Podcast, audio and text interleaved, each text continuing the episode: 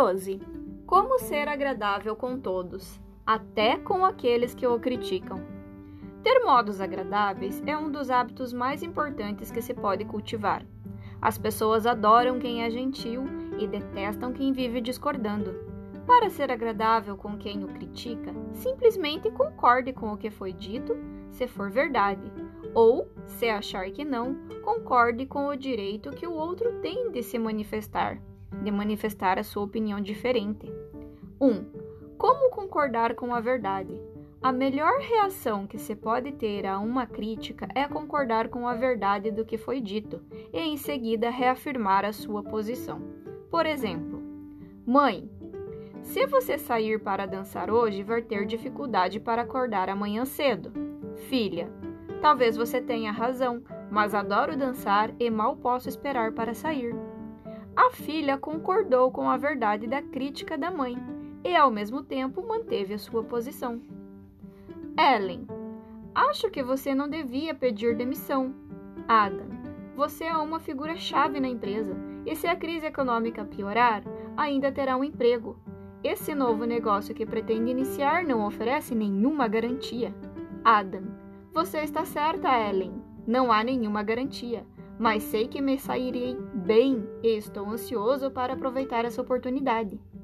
Adam concordou com a verdade do que foi dito por Ellen ele não discutiu com ela, não se rebaixou nem a depreciou, manteve sua posição sem ser agressivo. 2. Como concordar com o direito que as pessoas têm de expressar uma opinião diferente? Muitas vezes você discordará da crítica que lhe fazem, mas sempre pode concordar com o direito que as pessoas têm de ter opinião própria, por mais que você a considere idiota. Por exemplo, Davi. Se você continuar gastando dinheiro desse jeito em roupas, Mônica, vai acabar falida. Mônica. Entendo que você veja dessa forma, Davi, mas eu adoro a sensação de poder ter vários visuais diferentes. Leia. Como pode pensar em comprar um carro dessa marca, Glenn? Você sabe que há marcas bem melhores que essa. Glenn. A sua opinião é válida, Leia. Você tem razão ao dizer que há marcas melhores, mas eu adoro dirigir esse carro. Glenn e Mônica estão de acordo com o direito de cada um de ter a sua própria opinião, e Glenn ainda concordou com a verdade da crítica. Porém, nenhum dos dois recuou de sua posição, nem fez o outro se sentir mal. Mesmo quando você discordar totalmente de uma crítica, quase sempre haverá um meio de ser agradável, sem deixar de reafirmar o que você entende como sendo a verdade. Seu objetivo deve ser sempre fazer os outros se sentirem com razão, mesmo quando discordar deles. Aqui estão cinco dicas para você se tornar uma pessoa agradável. 1. Decida ser agradável com todos que conhecer. Desenvolva uma natureza gentil e faça os outros se sentirem que estão com a razão. 2. Concorde com a verdade. Deixe claro que você concorda com parte do que a pessoa disse. Balance a cabeça e diga: sim, você está certo. Ou concordo com você. 3.